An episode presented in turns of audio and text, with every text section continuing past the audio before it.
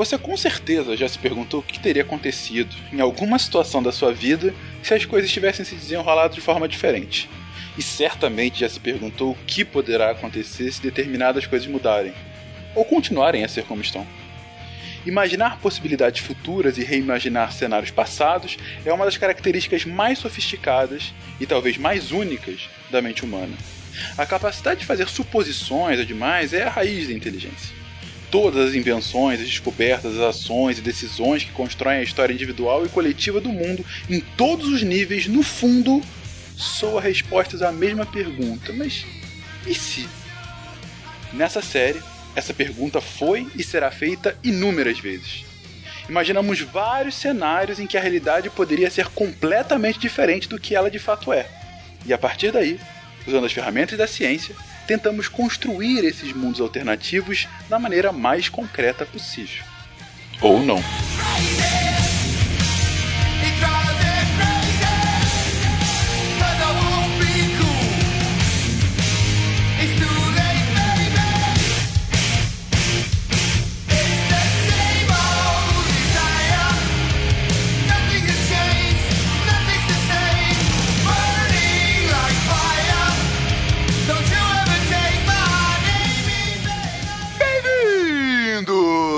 Episódio do Contrafactual, o seu podcast de realidade ligeiramente alternativas. E hoje, hoje seremos absolutamente totalitários, porque estaremos aqui com o Felipe, Opa, e aí, galera? com a Bruna. Eu só quero ver como essa decisão vai afetar a minha decisão de semana. E já começou polêmico. E também com o Thiago. Olha, vocês me desculpem, mas um dos gêmeos vai ter que morrer. Meu Deus do céu, tá? Olha, já, já chego, já começou dando carrinho logo no início, porque, gente, hoje nos perguntaremos: e se houvesse controle populacional de natalidade? Caraca, como é que seria isso, gente? Meia hora.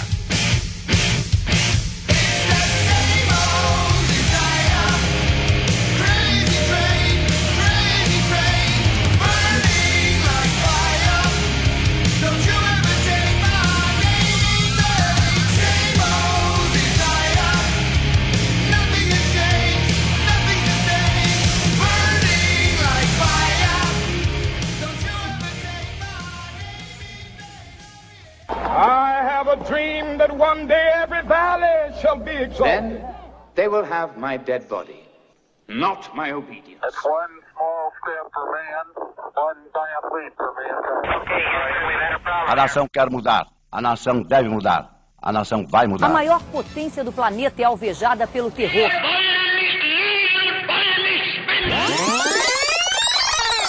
Contrafactual.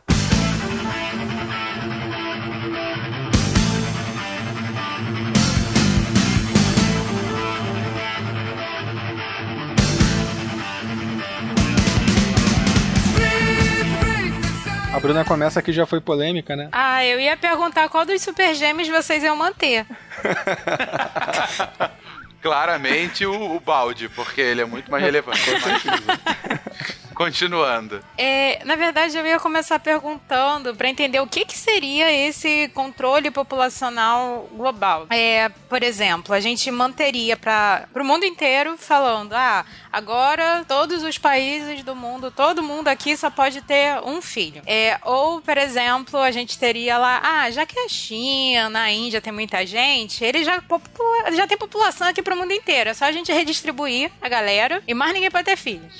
É, vamos começar de pouquinho, em vez de pensar no global, até porque o global, a instituição, ia ser muito complexo, né? Porque, assim, não tem nenhuma, nenhuma força que faça, ah, faça cumprir, não existe um governo global. É, então, começando pelo Brasil, digamos que a gen- o Brasil tem um controle de natalidade. É, acho que. Acho que é, o Frank já começou é, o programa falando sobre. é, o programa hoje começou totalitário. Eu acho que é- seria exatamente por aí, né? Se a gente tivesse que ter um, um controle global, ou melhor agora, um controle nacional de natalidade, é porque com certeza alguma coisa deu muito ruim, né? A ponto de que a gente precisasse né, planejar é, de tal forma é, o, o nascimento, né? É, eu fico me, me perguntando se é, de, de que maneira a gente iria exercer isso. Quer dizer, se era é, por meio do, de contraceptivos, logo é, tentar como se fosse fazer uma prevenção, ou se de certa forma a gente faria com que é, a gente mataria exatamente, né? As pessoas que de repente. Porque você imagina uh, no nível do Brasil, se a gente tivesse um controle é, de natalidade. A gente teria que é, ter um grau de vigilância entre as pessoas absurdo e um engajamento das pessoas também é, com esse poder central, né? Porque teria que ser centralizado. Ninguém obedeceria a isso se não tivesse a centralização, né? Olha, gente, já tô pensando lá o pessoal, o controle da transa, né? Daqui a pouco tá vendo alguém ali, ó, não, peraí, ó, tá indo contra, batendo, pode não. Vocês acham que poderia ter um político por trás disso? Tipo um, um, um cara que poderia se chamar, por exemplo, Bolsonaro? Mário? Bolsonaro, sabe? Não vamos entrar em polêmicas desde o início, Thiago. O Thiago mal chegou e já, já fala. Não, bom, enfim, é, ok. É, eu coloquei no início uma, uma questão de um regime totalitário, porque, em geral, a, as poucas experiências que a gente teve de controle de, de controle de natalidade vieram com regime totalitários. Uh, alguém que poderia falar que você está errado, Thiago, pode falar que um dos experimentos de maior êxito veio do Partido Comunista Chinês, que está no espectro uh, uh, oposto ao do Bolsonaro. Então, enfim, só para não estigmatizar a extrema-direita e extrema-esquerda. Aqui a gente tá falando de um regime totalitário independente do, do, do caminho. É, eu tô Perfeito, aqui... mas não foi o Thiago que falou isso, não. Foi, fui eu, fui eu, fui o Felipe. Ah, perdão. Tô aqui perdão, assumindo, Thiago. tô aqui assumindo. Perdão, a, a, voz de vocês é muito Eu ia ficar bem perdão. quietinho, É. eu ia ficar bem quietinho, mas ele denunciou. Mas, enfim, é, só para colocar aqui bem, bem claramente que é, você tem é, extremos em qualquer aspecto. Isso aqui não é, ah, fencas isentão. Não, é a verdade. Você tem extremos nos dois espectros. E, Inclusive tem a acaso- teoria da ferradura, né? Que mostra que o extremo dos dois Exatamente. espectros é muito próximo. É, muito próximo, perfeito. Ah, dado isso, ah, dado que aí foi um pressuposto que eu usei, vocês podem discordar. Eu acho que isso só seria possível num regime totalitário. Porque, como a Bruna colocou, é o controle não da transa das pessoas, mas é o controle da liberdade de procriar, que é talvez. é, é, o único preço. a gente tem dois pressupostos biológicos é de sobreviver e de procriar. A gente tá tirando um deles, né? Então, assim, a- a- eu imagino que somente no regime totalitário isso seria possível. Mas o ponto é, isso foi instituído. Como é que seria, gente? O aborto seria legalizado. Porque se deu ruim, a gente teria um jeito de impedir, é, acabar com essa, é, essa regra que foi estabelecida. A gente estaria criando outros é, artifícios para cumprir uma regra. Então acho que esse é um Talvez ponto. mais do que legalizado, talvez até instrumentalizado, né, Bruna? Não seria só a, a permissão, mas é o uso recorrente dele, né? Sim, porque ah, eu tenho que manter o controle de, da população, então, ah, por algum motivo. Porque, assim, métodos contraceptivos são falhos. Eles podem dar problema. Então, se deu problema, eu vou lá e resolvo o meu problema, aqui entre aspas, né? É, mas nesse, nesse ambiente, qualquer coisa fora do padrão vai ser um problema. Se eu tenho. Se o controle é um filho por pessoa, é por casal, sei lá como é que vai ser a regra. É, se tem um mais um, isso é um problema. E eu vou dar um jeito de resolver. É, eu acho que você, você tem toda a razão, Bruna. E, e até é, acrescentando o que você estava falando, é, eu acho que a gente também criaria é, mais ferramentas é, contraceptivas. É, a gente pelo menos teria mais investimento ou mais consci- conscientização sobre elas. Eu acho que tentando pensar num, num impacto positivo, eu acho que de repente a gente poderia já ter mais é, disseminado, por exemplo, um anticoncepcional masculino, por exemplo. Acho que talvez isso poderia ter ser uma realidade é, mais próxima da- dos homens. E aí, eu acho que uma consequência interessante é pensar que os homens pensando é, diariamente em, em contracepção, isso fazendo parte de do cotidiano deles, poderia ser uma- uma- algo interessante porque é, eles, digamos, é, dividiriam isso com as mulheres, ou, ou melhor, isso não seria só uma responsabilidade das mulheres, o que faria com que, de repente, os homens tivessem mais. é, tivessem. ah, eu seria muito otimista, né? Mas menos. é, como eu poderia dizer? Menos é, machistas, digamos assim. Porque eles teriam que ter uma preocupação inicial é, da, da prevenção, e isso era uma preocupação séria e do cotidiano deles. Acho que essa talvez pudesse ser uma, uma consequência positiva, né? Eu acho que sim, eu concordo com você nesse sentido, apesar de achar que isso já deveria acontecer hoje em dia, né? Mas tudo bem. Pô, eu nunca pensei que eu fosse ouvir alguém é, alguém especulando sobre uma ditadura que não fosse machista, porque é todos os governos de, é, os governos de, de o- os governos que são é que são que são ditatoriais, né? Eles geralmente são governados por homem, por homens é, conservadores e o conservadorismo é sempre machista, né? Então, sei lá, é como que seria isso uma, uma ditadura, uma ditadura que seria conservadora, mas ao mesmo tempo não seria machista. Eu acho Eu, eu difícil sei. imaginar. Eu sei. Eu tava pensando e ia botar a pergunta pra todo mundo. É, e agora, se a gente tivesse que pensar também em medidas compulsórias, do tipo, pra ser machista, o homem pode chegar, é, vamos lá, procriar, e a gente teria laqueaduras ou compulsórias pra mulheres que tenham, já teve o primeiro filho, ela vai ter que ligar. Poderia ser vasectomia compulsória também, tá, gente? É só porque tô indo mais pro lado aí de manter essa estrutura mais machista. Eu acho que seria muito caro isso para um governo. Eu acho que seria caro e logisticamente complicado. Obrigar todo mundo a fazer uma cirurgia dessas, eu acho que seria complicado. O, o caso chinês é bastante emblemático com relação a isso. É, das dois pontos que vocês colocam, tanto a questão do machismo, né, é, que é uma, reflexão interessante, quanto do, do- do instrumento utilizado, né? Começando pelo instrumento, ah, o ônus fica muito a cargo das famílias. Então, como é que o governo faz a verificação? Fazia, né? Ele, isso já caiu, eles não tem mais a política do filho único. Ah, mas a época, quando eles tinham, a partir do segundo filho, a família tinha que pagar uma multa. E uma multa que era. que progredia de acordo com o número de filhos. Então era X pro segundo, 5X pro terceiro, 20X, entendeu? Ia nu- numa escala quase logarítmica para realmente inibir ah, que houvesse mais de um filho por família. Ah, ou seja, você tinha que ter sim um aparato de vigilância para impedir que se escondesse, né? Ah, que se tivesse, por exemplo, filhos em casa e que escondesse isso ah, do governo. Agora, é, o machismo aí implícito não era com relação ao método contraceptivo, mas sim a consequência. A consequência foi: eu não tenho a possibilidade de pagar para arcar com outros filhos, eu quero ter um filho, mas eu quero ter um filho homem para me ajudar aqui. Logo, a taxa de feminicídio na China era altíssima e não à toa, hoje, você tem uma proporção muito elevada de homens sobre mulheres na China, uma das mais elevadas do, do mundo. Inclusive levando a casos de homens que não estão conseguindo esposas, porque tem poucas mulheres, abre muitas aspas aí, no mercado, ah,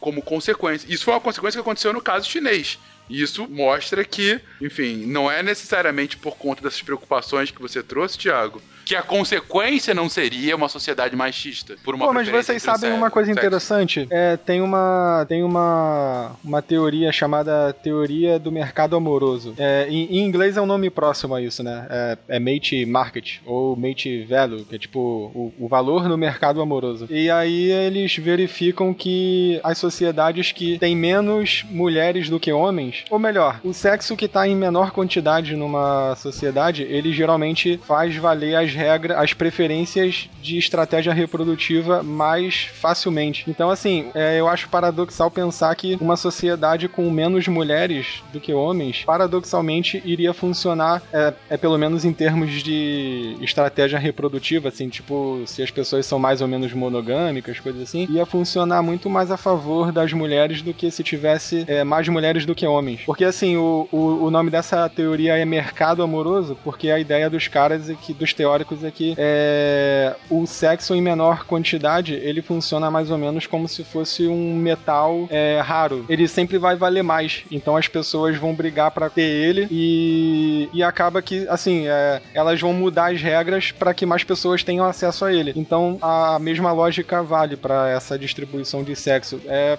eu acho que é esse mesmo o nome da teoria. A teoria é teoria do mercado amoroso, ou do valor no mercado amoroso, algo assim. É, então vocês querem dizer que só porque eu sou a única mulher aqui, eu vou falar qualquer coisa e vocês vão aceitar e ponto.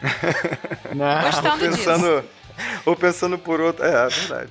Ou pensando por outro lado também, é, se isso, é, isso tem, tem, tem lógica, mas é, significaria dizer que se estivéssemos a meio a meio, tal qual, por exemplo, no Brasil, né, que é, que é muito próximo, é, a gente teria regras mais iguais, né, ou pelo menos é, direitos e deveres mais iguais. E não é exatamente isso que acontece, né? Não, mas, mas aí eu tô me referindo assim, é estritamente ao estilo de relacionamento daquela população, não em termos de direitos iguais ou menos iguais, entendeu? Aí eu já, aí eu já acho que não influencia, não. É, e também isso, mas ainda assim a cultura poderia influenciar, e aí realmente conheço pouco a teoria, mas pensando o que você está colocando aqui agora, Felipe, é, que se você tivesse essa, esse cenário que você descreveu, realmente, menos mulheres, então elas têm mais capacidade de escolha e aí determinariam o rumo dos relacionamentos. Isso num cenário, por exemplo, em que elas têm liberdade para tal, né?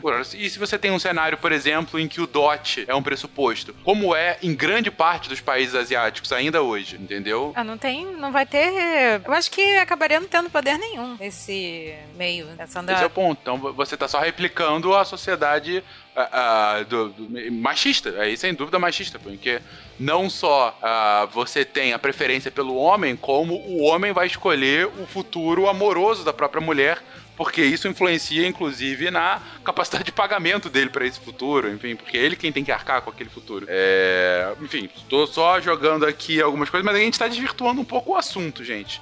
A gente, a gente tá jogando um pouco as consequências é, mas, enfim, eu tô querendo pensar, e aí, como é que seria essa nossa sociedade com, com algum tipo de controle de natalidade? É, eu, eu, eu acho que isso para funcionar, né? Acho que primeiro teria que tentar entender se é, esse controle ele é consentido ou não. Quer dizer, é, é pensar que de repente a gente está partindo do exemplo que poderia ser a partir de um regime totalitário, né, que decidiria isso de cima para baixo, mas a gente poderia de repente pensar, e talvez global fosse melhor para pensar nisso, é, se, tivesse, se a gente tivesse um, uma escassez de recurso tão grande em que a gente tivesse que falar, é, olha, me desculpe, mas não se pode mais é, é ter, é, na projeção não pode mais passar de X indivíduos ou a nossa escassez vai aumentar é, geometricamente. Ou seja, seria uma coisa consentida entre todos, né? Que se aumentar, a gente vai ter uma escassez. É, eu acho que se, se isso fosse um cenário possível, né? Eu acho que pensar nas consequências das relações sociais entre as pessoas, acho que é, uma das coisas que aconteceria seria aumentar a vigilância entre as pessoas, é, porque você teria que ter, é, já que é por meio de um engajamento, né, das pessoas, você teria que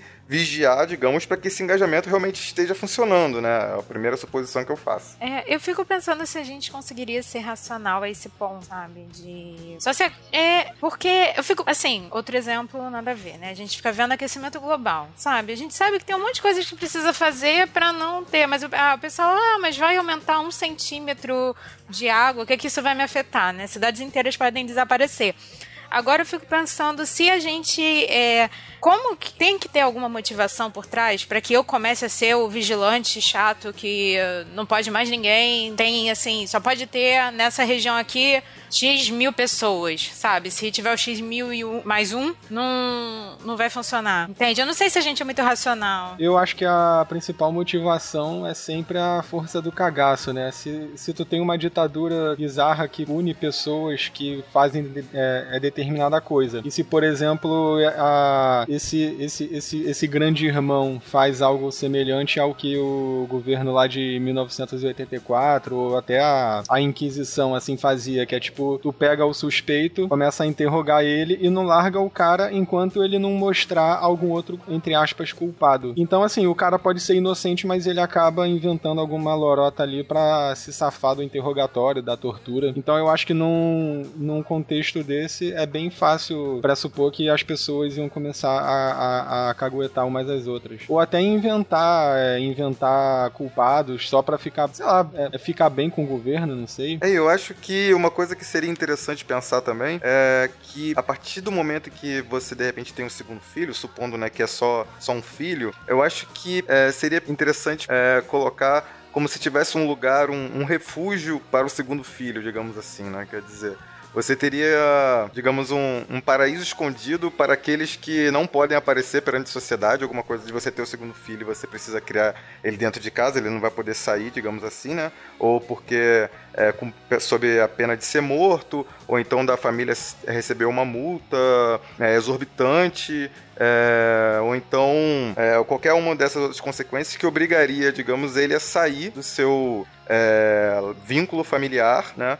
E ir para outro lugar e de repente contasse lendas e histórias de, de um lugar onde o segundo filho pudesse viver feliz, ou segundo filha, né? Segunda filha, pudessem viver felizes e são ações e salvos do, de um governo. Né? Onde está a segunda? É, tipo isso. Esse filme, né? É, é, bem interessante. O filme é.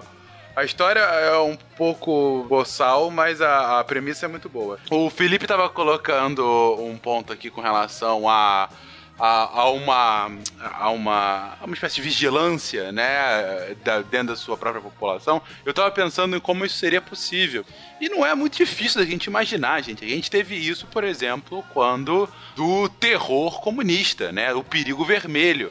Cara, eu ia falar isso agora, porque inclusive a gente nem precisa de um governo ditatorial para ativar esse mecanismo nas pessoas. Exatamente. Você não precisa do governo ditatorial, você precisa Exato. do perigo, precisa da propaganda. Então, assim, do medo. Então, é, teria que ser uma propaganda bem feita para isso. Ou seja, você está desequilibrando a, esse equilíbrio, essa, esse paraíso na Terra que a gente tem hoje com outros filhos você é contra a continuidade da raça humana, você é um traidor da sua espécie por ser um egoísta querendo ter mais de um filho, entendeu? Alguma narrativa nesse sentido que se incorporasse na cultura daquela população a tal ponto que de fato fizesse com que qualquer pessoa, além de segundo filho, fosse, fosse uma família de traidores, entendeu? Que está esbanjando, que está sendo pouco solidária com o todo, né? É, a questão é como chegar nesse ponto, mas não é impossível pensar em algo nesse sentido. Uma, uma coisa que é, é importante também mencionar é a coisa do, do, do controle de natalidade é assim, a gente está tentando evitar que a pessoa nasça, né? A gente não está falando também de é, escolher quem nasce, não é? Uma boa pergunta que a gente tá Aí falando. Aí já seria um cenário de eugenia, né? De eugenia, exatamente. E com eugenia, com, com centralização é, governamental, é, com vigilância entre as pessoas, né? Que, como vocês mencionaram, é uma coisa assim super factual, né? Exatamente, entendeu? E, e, e que seria, inclusive, é, pensando é, em, em, consequências né, para as pessoas óbvias, né? é, a, a, questão racial, né? Como é que aparece nesse sentido. Né? Excelente ponto. Aí tem muito a ver com relação à questão racial porque nessa hora você.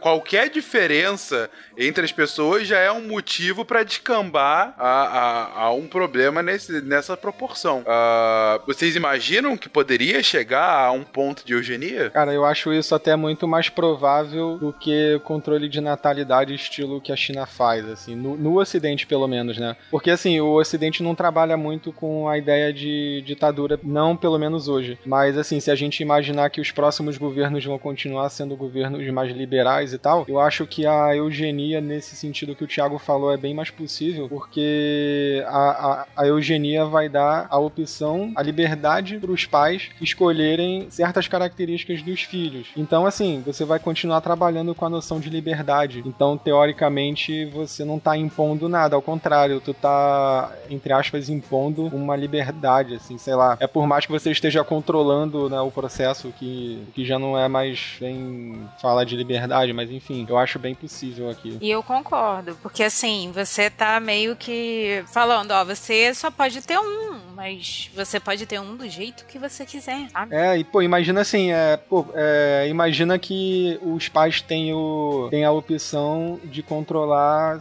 se o filho vai nascer com certos genes que estão ligados a determinadas doenças ou até genes associados à, à inteligência acima da média, assim. Cara, imagina isso. E claro que só as pessoas com mais recursos iam conseguir pagar esse tipo de serviço, né? O que você faria talvez fosse criar uma espécie de elite de super, de super seres. É, uma coisa que é, que, é, que é interessante pensar é que, de repente, o controle é, de natalidade ele poderia vir é, indiretamente, né? Quer dizer, é, você poderia é, adiar cada vez mais é, o seu primeiro filho, porque você ainda está, além de tá escolhe, é, vai demorar mais, digamos, para escolher as características dele, né? As características físicas dele.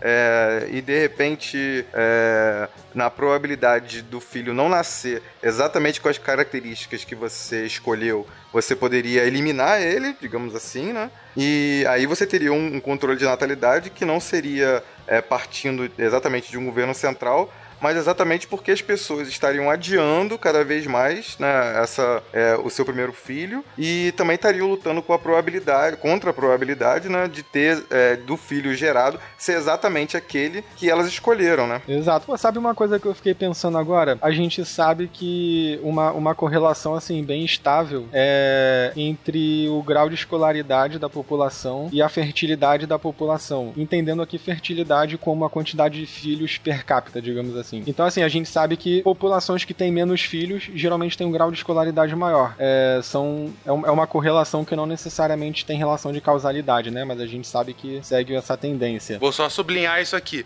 Correlação, gente, não causalidade, pelo amor de Deus. Sim, exatamente. É sempre bom, é sempre bom lembrar.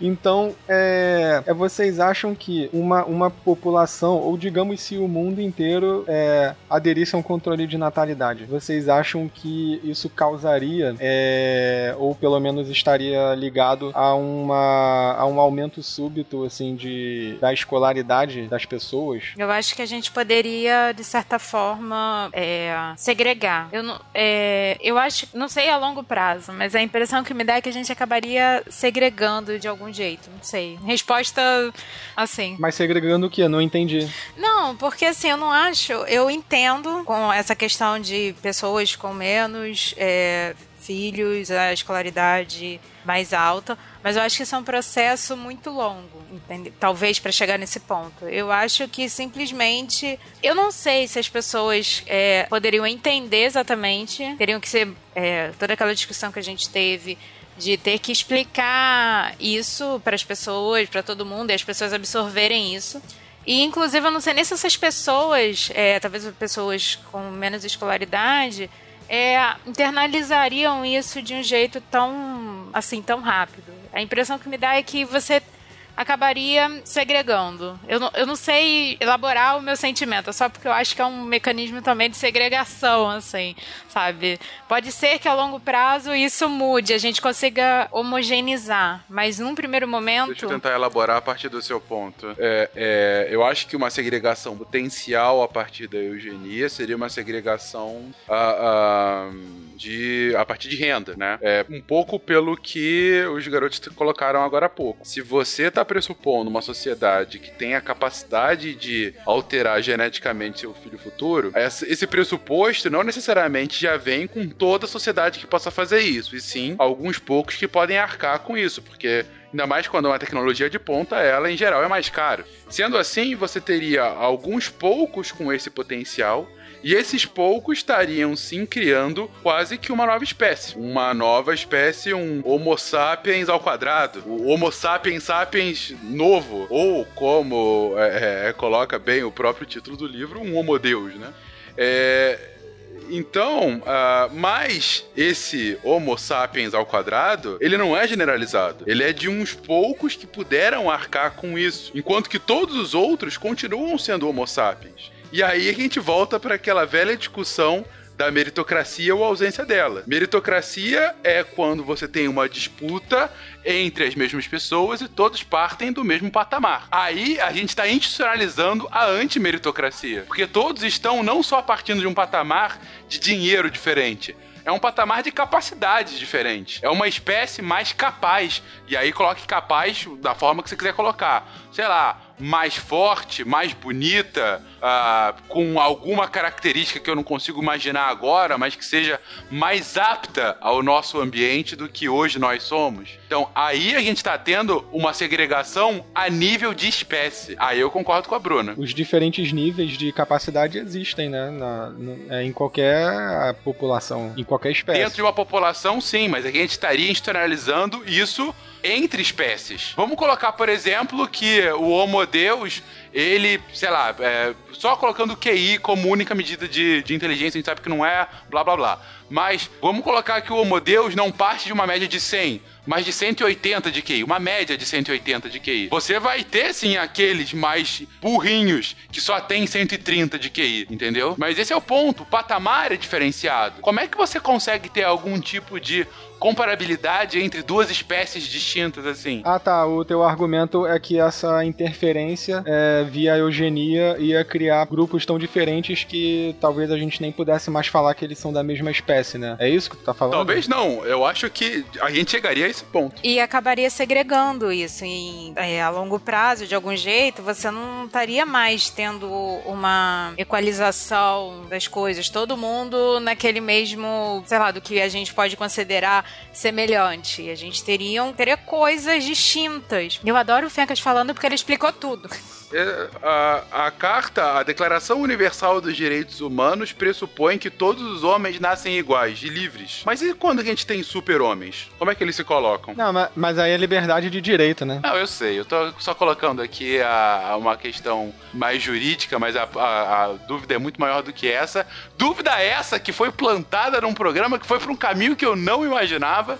A gente partiu de totalitarismo e controle de natalidade e acabou em eugenia e, e, um cenário bem interessante. Você vê que a gente partiu de um pressuposto: ah, não, só uma sociedade totalitária poderia chegar a um controle de natalidade.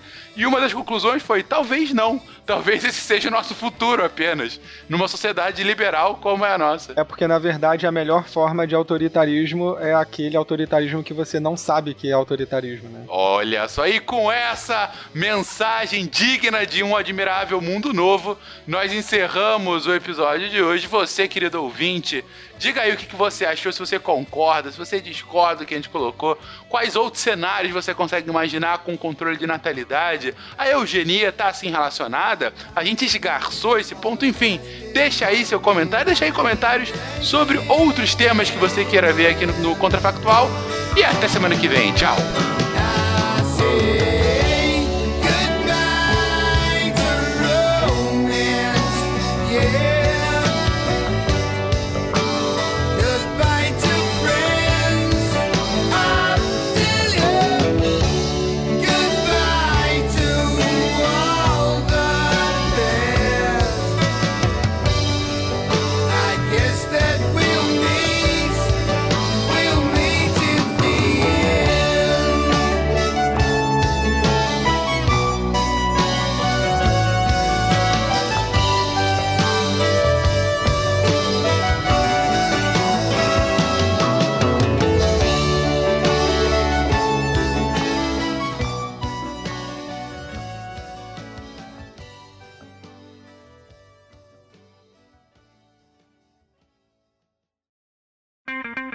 Edição por Felipe Reis.